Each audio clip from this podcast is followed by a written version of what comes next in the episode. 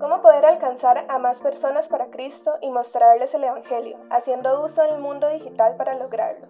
Este es uno de los objetivos que tenemos con Misioneros Digitales.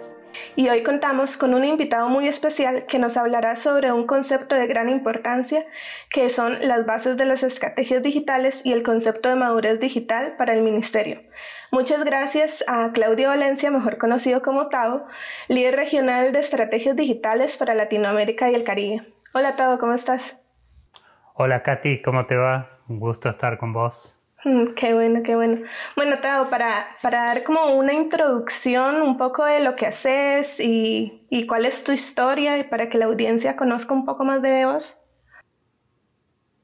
Eh, sí, con gusto. Em, así que soy em, director de estrategias digitales de CRU para eh, Latinoamérica y el Caribe.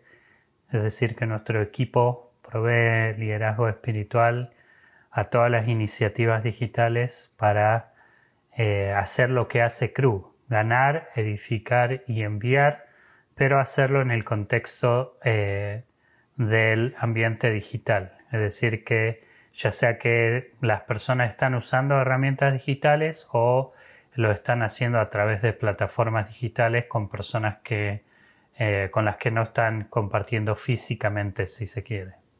Ok, ¿y cómo fue que vos llegaste a involucrarte con estrategias digitales? Em, bueno, ya son un, par de años, pero em, yo me involucré con CRU estando en Argentina, soy argentino, así que em, en el segundo año de la universidad eh, conocí de CRU a través de, mi hermano y eh, bueno, pude conocer a la gente de CRU, escuché la visión de lo que ellos tenían para la universidad y cómo ver la universidad como un campo, un campo misionero. Y eso fue lo que realmente cautivó mi visión eh, y mi deseo de servir. Yo era al momento cristiano eh, y estaba involucrado en una iglesia muy buena, muy sana, pero eh, que la misión era algo más bien ocasional, es decir, que si bien era una iglesia misionera, eh, el contexto de misión se daba en un proyecto misionero o en el verano o en un viaje específico, pero digamos que en el resto de nuestra vida uno sí cumplía con, con los requisitos, eh, digamos, del, del estándar de ser cristiano estaba bien, pero no, no me sentía que me estaban desafiando a compartir mi fe en, en no sé, en la vida cotidiana o invitar gente o, o, relacionarme más allá. Era como una comunidad muy, muy sana que me daba mucha protección, pero que no me, no me daba el sentido ese de necesitamos compartir este mensaje que tenemos. Así que eso fue lo primero que me atrajo a Cru eh, y la verdad y empecé a compartir mi fe y a usar recursos. El primer recurso que usé fue el de la película Jesús eh, con los proyectores 16 milímetros y mostrando a la gente. Y claro, después me involucré en, en, la parte del ministerio que trabaja con estudiantes universitarios y nuestra, nuestra toda nuestra iniciativa giraban en torno de ir y entrevistar o hablar con estudiantes. Eh, lo que nos dimos cuenta enseguida, esto ya pasaron, no sé, cuatro o cinco años de hacer esto y de hacerlo en el sur de Argentina, en la Patagonia, en varias ciudades. Después nos mudamos a Buenos Aires, de ahí de Buenos Aires fuimos a La Plata, una ciudad universitaria y todos los lugares tenían sus particularidades y también sus dificultades, pero era obvio que cada vez era más complejo encontrar a alguien que estuviera interesado en tener una conversación espiritual. Es como que lo espiritual era bueno, sí, era algo que hay que desarrollar, pero es más bien privado. No, no hablemos de eso, o yo soy católico, o sí, soy cristiano, pero es como que una afiliación como un partido político o algo así, pero no había mucha gente interesada en, hablar. digamos, siempre digo que de 50 conversaciones quizá uno nos decía, oh, sí, qué bueno, la verdad necesito, o más, o cómo es este Dios, o qué. Eh, pero en cambio, a través de una herramienta muy antigua que tenemos que todavía funciona muy bien, que se llama cadaestudiante.com, veíamos que había gente que mandaba cientos de preguntas todos los días y mandaban inquietudes o mandaban preguntas o desafíos o bueno insultos también pero había mucha interacción. Es decir que todo el desinterés y la apatía que, que encontrábamos en hablar cara a cara con los estudiantes acá era algo más mucho más dinámico entonces ahí fue que obviamente Dios me empezó a, a mostrar que acá había una oportunidad en lo digital que estaba desatendida. Y así fue como me involucré. Eh, empecé a colaborar con cada estudiante, eh, traduciendo artículos, eh, luego traducimos completamente empezando con Dios.com, armamos la serie de correo electrónico y bueno, hasta el día de hoy vemos resultados y frutos de ese trabajo. ¿Y hace cuánto fue que Cru decidió como darle énfasis a estrategias digitales y verlo como un componente o como un ministerio? Bueno, eso fue allá por el año 2011, eh, quizá un poquito antes, pero en 2011 se creó, o quizás un par de años antes, pero yo me involucré en lo que en ese momento se llamaba movimientos dirigidos virtualmente. Eh, y luego de eso pasó a hacer estrategias digitales. Pero ahí fue que se entendió, o el liderazgo de Crew entendió que lo digital necesitaba correr por carriles diferentes. Es decir, si bien hay alguien que trabaja con pastores o con profesionales o con estudiantes utiliza lo digital, en esos eh, ministerios de estrategia es como que uno aplica lo digital a una audiencia determinada, lo cual es muy bueno, pero también hay una audiencia mucho más grande que es la gente que quizás eh, consume contenido digital en el tren o en el colectivo o regresando de su casa, del trabajo a su casa. Eh, y que no entra dentro de una de nuestras categorías. Y que no generalmente la gente no siempre busca intereses en base a si soy estudiante solo me interesan cosas de estudiantes. Los temas son mucho más amplios. Por ejemplo si pensamos en eh, no sé depresión eh, hay gente que está luchando con eso y que tiene 13 años o 70 años. Es decir, que no hay, esos temas son mucho más amplios involucran a una audiencia más grande. Entonces, ¿cómo creamos contenido para ayudar a gente que está luchando con depresión, sea que son niños, jóvenes, adolescentes, solteros, casados, abuelos, o donde sea que estén en la vida y los roles que tengan, pero tienen ese punto en común, ¿no? Ok. Y digamos, si pudieras explicar también como un poco, ya lo explicaste anteriormente, pero ¿cuál es el objetivo de estrategias digitales? Además de alcanzar a esas personas, eh, ¿qué otros objetivos eh, tienen en estrategias digitales? Bueno, creo que es el mismo objetivo que compartimos, la misma misión y la misma visión de que tiene CRU, ¿no? Hacer discípulos multiplicadores en el contexto de comunidades misionales.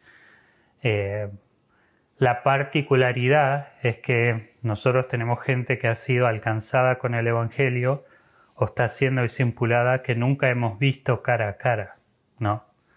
O las comunidades misionales se dan en un contexto virtual donde tenemos gente en Perú, en Colombia, en México, en Panamá, que comparten la vida juntos. Es decir, que eh, el método o las herramientas difieren un poco, pero el objetivo es siempre el mismo. Discípulos multiplicadores y comunidades misionales.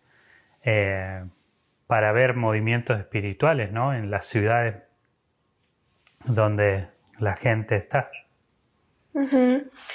Y mm, bueno, otro de los eh, tal vez como conceptos que surgen es todo esto como de la transformación digital y de la madurez digital, de que algunas veces las personas eh, piensan, incluyéndome a mí en, en, un pasado, que es lo mismo, pero ¿cuál es la diferencia entre, ambos, entre ambas cosas? Es una, es una excelente pregunta. Yo creo que ambos conceptos han sido eh, abarcados exhaustivamente por gente mucho más experimentada. Eh, pero básicamente yo creo que ambos tratan de resolver una situación que tenemos hoy. Eh, y que se viene dando no hace cinco años, sino hace tres o cuatro décadas, pero básicamente, o más quizás, eh, la tecnología eh, que arrancó quizás a finales de los 60 o los 70 eh, ha ido avanzando y creciendo y se ha ido como democratizando a una velocidad vertiginosa, ¿no? Desde todo punto de vista. O sea, yo creo que eh, tenemos esta conversación con mis hijos y a veces me preguntan, cuando vos eras chiquito, los televisores, cómo eran y cosas así, pero básicamente ha sido eso, la capacidad de crear contenido, de distribuir esos contenidos, primero con la radio, después la televisión, los medios impresos, y todo, en cada área o aspecto de nuestra vida en sociedad podemos ver que la tecnología ha revolucionado todo eso. Entonces, hubo un momento en que grandes compañías tuvieron que enfrentarse al nuevo modelo. Compañías que tenían éxito, que eran marcas reconocidas mundialmente y que algunas de ellos supieron ver lo que venía, como supieron leer el, el pronóstico que se avecinaba, hicieron los cambios necesarios, lograron sobrevivir y seguir en la delantera y otras que no. Hay algunos casos muy puntuales, por ejemplo Kodak. Kodak que para los años 80 era una marca eh, en cuanto a fotografía y, películas y audiovisual era una marca eh, de primer nivel y no supo eh, adaptar o entender lo digital, no supo realizar esa transformación digital al punto que luego de eso perdió relevancia y perdió mucho campo, ¿no? Eh, y después, bueno, hay, por ejemplo, los casos o los paradigmas más contemporáneos es Uber, por ejemplo. Uber como una plataforma ya que eh, no solo entendió eh, cómo, eh, agilizar el transporte, bajar los precios, e involucrar más gente, sino que eh, no solo lo pensó, y ese es el gran cambio de la plataforma, no solo pensar cómo distribuir algo y tener más usuarios, sino cómo la gente también puede ser parte de, de la oferta y demanda, pero desde el lado de involucrarse y trabajar, ¿no? Entonces, esos, dos, esos procesos que se dan, por un lado, es, se habla de que la transformación digital es como la reacción o el proceso más reactivo que tienen las organizaciones frente a los cambios y los desafíos que propone la tecnología. Es decir, es algo mucho más eh, orgánico y no tan planificado, es casi eh, un poquito más caótico mientras que la madurez digital es, forma parte de un plan y un proceso más calculado. Es decir, que como en la vida, eh, ninguno de nosotros maduramos de la noche a la mañana o maduramos por accidente.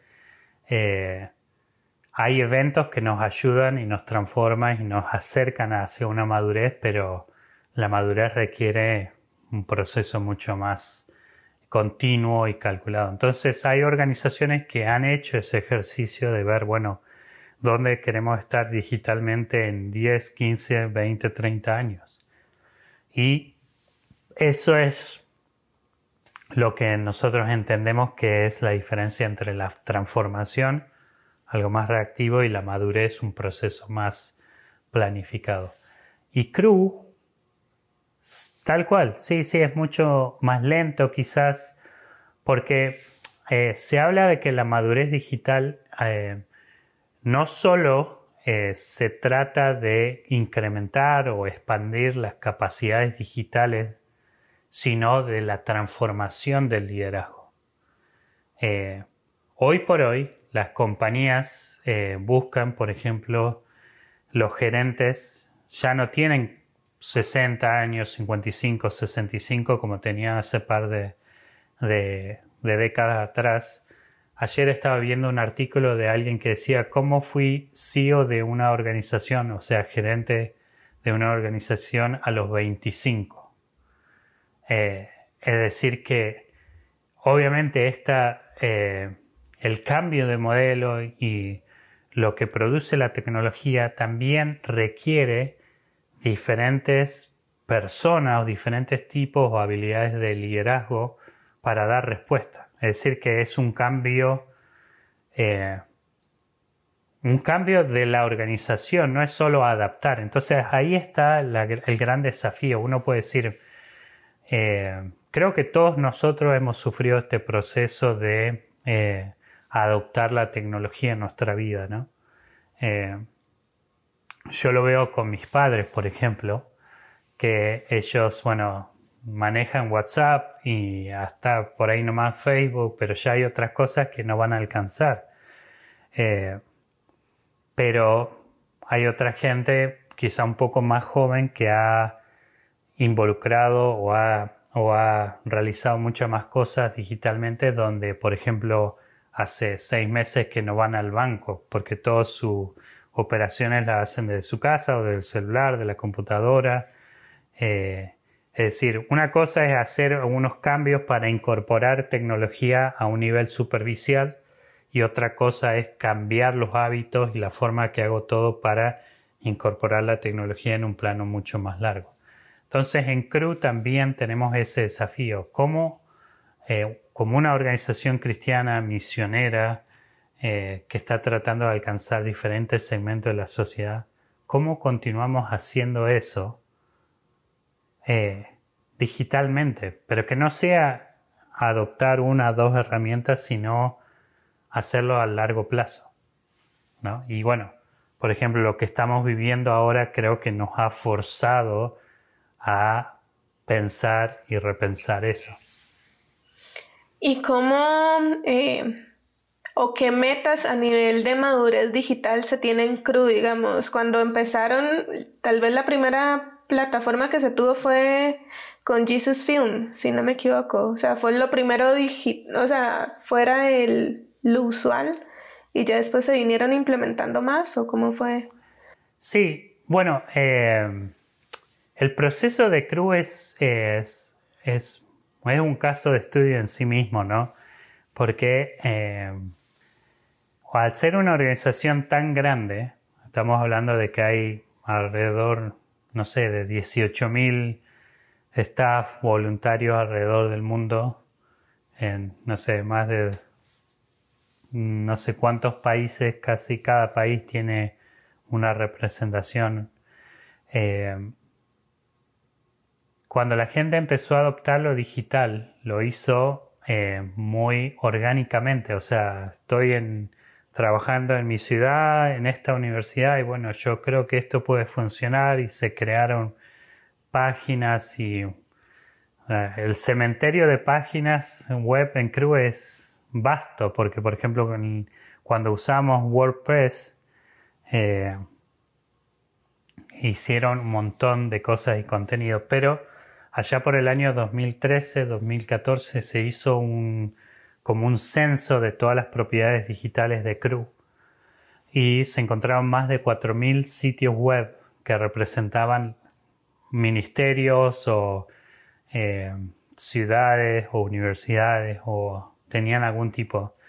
Y eh, había, no sé, más de 25 logos y nombres y diferentes colores. Es decir, que alguien que entraba, por ejemplo, vos mencionabas a película Jesús, no necesariamente sabía que era de Crew y de ahí si se iba a Family Life o si se iba al ministerio universitario o al ministerio con atletas o no sé.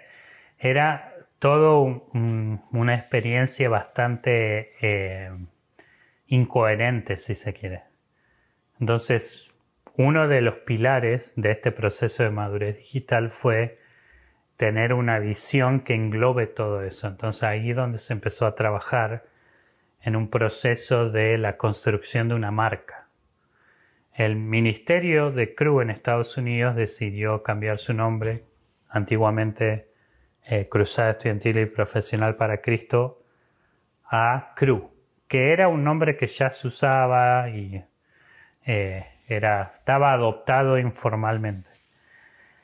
Y se aclaró que globalmente no, no se estaba imponiendo, sino cada país es autónomo para continuar bajo el nombre de Cruzada Estudiantil o cambiar. Pero fue precisamente que en el contexto, en el trasfondo de todo esto, se estaba dando la digitalización de todas estas propiedades, entonces fue un gran momento que Dios usó para que muchos de los países empezaran a cambiar, no todos, pero muchos eh, se unieran bajo el nombre CRU, que ya tenía una, guía de, de, estilo muy definida, colores, una marca, y ahí, a partir de ahí, por ejemplo, ese es un proceso que se da hasta el día de hoy, donde hemos eh, hecho ese avance. Y cómo, bueno, vos explicabas un poco eh, todo esto de, cómo funcionó en CRU como ministerio y demás, eh, pero ¿cuál es la importancia para tal vez un ministerio no tan grande como CRU, sino uno pequeñito que trabaja localmente o cosas así? ¿Cuál es la importancia de, em, implementarlo eh, y hacer esta madurez digital?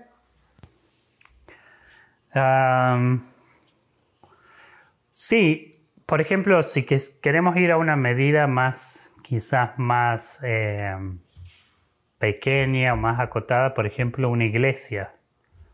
Eh, ¿Cómo una iglesia puede hacer? Bueno, eh, por ejemplo, en, muchas iglesias está, por ejemplo, el nombre de la iglesia, que pertenece a una denominación, ¿no? Y se asocia en una dirección, un barrio donde está ubicado, pero aún dentro de la iglesia está el ministerio de jóvenes, el ministerio de niños, eh, no sé, diferentes grupos o audiencias comparten y conviven. Entonces, un proceso clave es eh, si esa iglesia va a tener canales y plataformas de redes sociales, es primero identificar una audiencia, unificar eso, que todo sea bajo el nombre de la iglesia eh, y pensarlo desde la perspectiva del usuario, digamos, tener la, la mentalidad Tener siempre presente la perspectiva del usuario. Hay una frase que dice que a nuestra audiencia o a nuestros usuarios no les interesa saber cómo estamos organizados. Es decir, que todo lo que es interno, la jerarquía, quién responde a qué, qué grupo está en cada lugar, eso ellos no quieren saber, sino eh, solo les interesa saber que estamos organizados. Es decir, qué tipo de experiencia ellos eh, van a ver. Entonces, por ejemplo, cuando visitan la, eh, no sé, el, homepage de la red social o la página web de la iglesia, ellos hay una experiencia de lo que sienten, lo que ven, lo que perciben. Eh, y bueno, cómo diseñar y trabajar a partir de eso. Que, que, a veces lo hacemos. Yo creo que muchas veces hemos pensado, por ejemplo, yo trabajé muchos años en el grupo de jóvenes de mi iglesia y siempre pensaba, bueno, ¿qué pasaría si una persona, un joven nuevo que no tiene nada que ver con nuestra iglesia, entra el sábado? ¿Entendería lo que pasa? ¿No? ¿Sería fácil para navegar? ¿Se sentiría bienvenido? ¿Se sentiría que entró una, una, una reunión familiar? ¿Todo el mundo lo mira? ¿Alguien lo saludó? Después alguien le, hizo preguntas, cómo llegaste. Eh, todas esas preguntas que nos hacemos también debemos hacernos en el contexto digital para ver y entender y darle a la gente una experiencia que sea de valor, que le, le provea valor a lo que están buscando y no sientan que desperdiciaron su tiempo en, en conectarse con nosotros, ¿no? Entonces, creo que ahí ahí es donde están los pequeños pasos que, no sé, una organización o una iglesia puede dar. Pensar en su audiencia y cómo servirlos a ellos. En estos tiempos es necesario que todos implementen eso, pasar a una madurez digital. Eh, sí, yo tengo que decir que sí, es un proceso eh, inevitable. Eh, yo creo que es una cuestión de ganar tiempo, aunque bueno, ya ahora eh, ya, ya, la primera ola pasó hace un par de, hace un par de años, pero sí, yo creo que en, la medida, por ejemplo,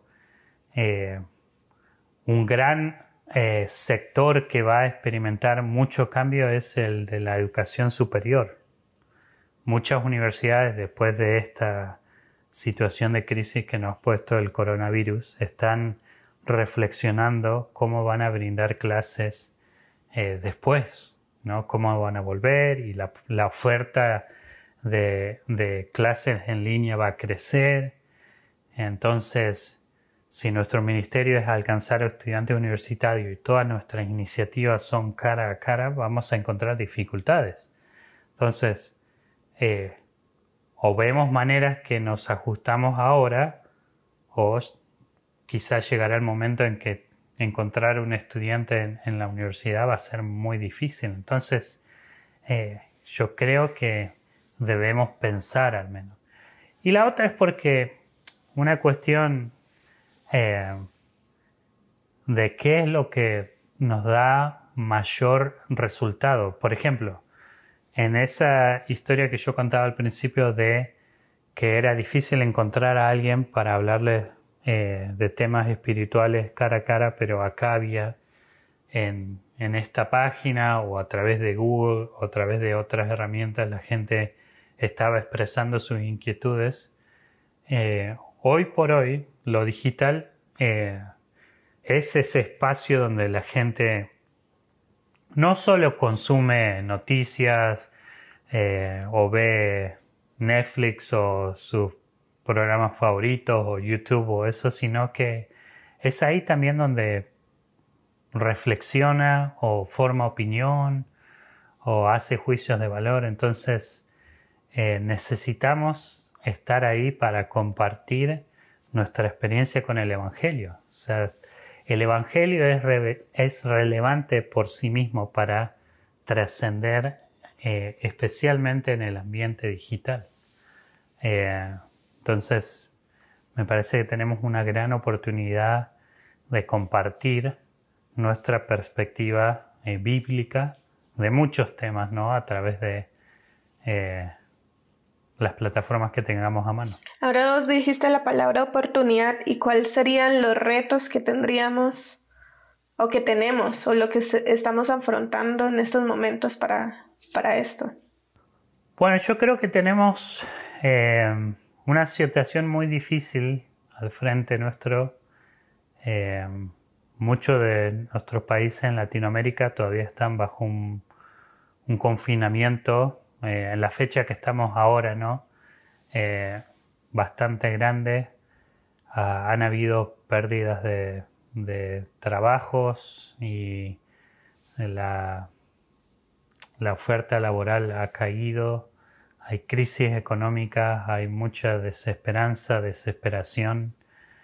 Eh, entonces yo creo que, o entiendo que mi responsabilidad como cristiano es en estos tiempos tan turbios y tan grises y tan oscuros, creo que tengo la responsabilidad de hablar de, que hay un Dios y un Dios que ama, un Dios que sufre y un Dios que, que también quiere ayudarnos y quiere darnos la respuesta, ¿no?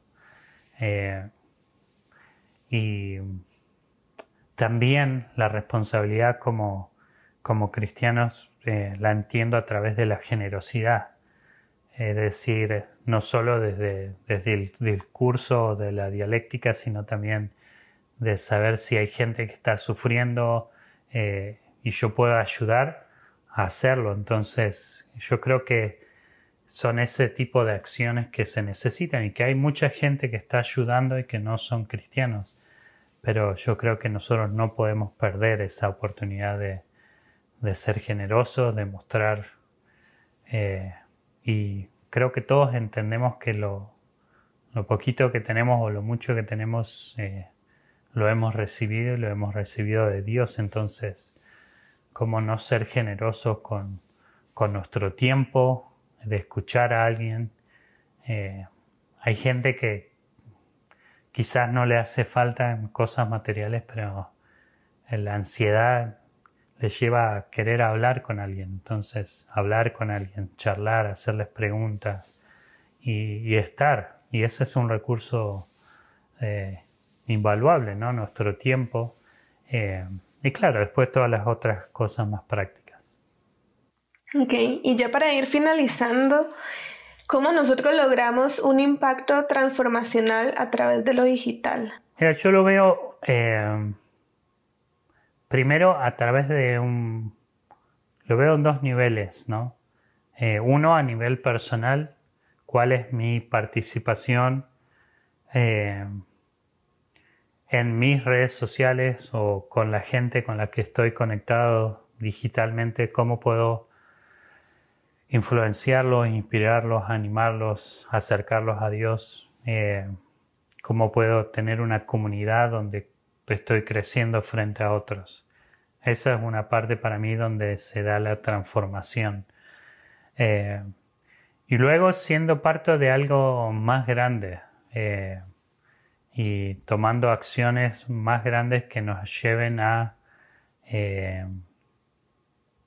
a alcanzar a las personas. Entonces, eh, yo creo que hay cosas que hacemos naturalmente. Por ejemplo, si alguien te pasa un meme eh, gracioso, un video gracioso, lo que nosotros naturalmente pensamos es, bueno, ¿a quién se lo mando para reírnos un rato o para, no sé, eh, alguien que lo va a entender y todo eso? Entonces, yo creo que con la misma naturalidad eh, todos nosotros podemos unirnos y, compartir recursos, experiencias, pensamiento, eh, la Biblia, el mensaje, el Evangelio, a Jesús eh, para personas que lo necesitan. porque si hay algo que nos identifica y nos une a todos como seres humanos es nuestra tendencia al sufrimiento. Es decir, que todos en algún momento de nuestra vida, en mayor o menor medida, vamos a sentir un dolor eh, que va más allá de lo que nosotros podamos hacer. Entonces, eh, es ahí donde debemos estar y es esa, esa idea de que es más grande que nosotros lo que nos lleva a buscar y a pedir ayuda. Entonces, eh, a pesar de que no lo vemos, o que a veces no es tan visible, hay gente que está sufriendo hoy, entonces necesitan de algo que nosotros podemos dar, ya sea nuestro tiempo, un abrazo, un plato de comida, el Evangelio. No siempre todas las necesidades son espirituales, pero siempre si uno indaga o va más profundo, hay necesidades espirituales que, que van más allá de un plato de comida. ¿no? ¿Y qué consejos tal vez le darías a, personas que están tal vez un poco escépticas a, a iniciar este proceso? Sí, mira, eh, nosotros hablamos, y bueno, este es el, nombre ¿no? de, todo esto, hablamos mucho de ser misioneros digitales. Eh, y yo creo que lo digital en, las misiones eh, hace mucho más accesible las misiones. Antes, cuando yo era chiquito, los misioneros iban a África, ¿no? Iban a otros lados y, había un gran desarraigo y dejaban a su familia, iban y, sufrían, hacían un montón de cosas y experiencias. Hoy a través de lo digital nosotros podemos experimentar eh, grandes experiencias de llevar el Evangelio a, a otras personas que están lejos de nosotros, a otra cultura, a otro lenguaje, sin, sin salir, sin, sin irnos, pero eh, podemos hacerlo. Entonces, eh, yo entiendo que es, a veces hay gente que no cree o que no le ve el valor o eso, pero mi, mi recomendación es simple, es eh, probarlo, probarlo. Uno no, no, generalmente no se vuelve un usuario de algo hasta que lo prueba y ve los beneficios y ve que funciona y todo eso. Y todos fuimos escépticos, ¿no? Cuando apareció el email o cuando apareció WhatsApp o Facebook y todo eso, todos tuvimos un pequeño proceso de, ah, no sé, no estoy seguro, pero eventualmente lo adoptamos. Entonces, mi invitación es para quien sea que esté escuchando eso, quizás vos o alguien que vos conocés, eh, hay recursos, hay recursos, por ejemplo, yo enfrento.com, cadaestudiante.com, empezando con Dios.com o no sé, las aplicaciones, todos los recursos que hay. Eh, hay alguien más que quizás no sabe de esas herramientas. Compartilo, compartilo con personas cristianas que tienen el deseo de ayudar a otros.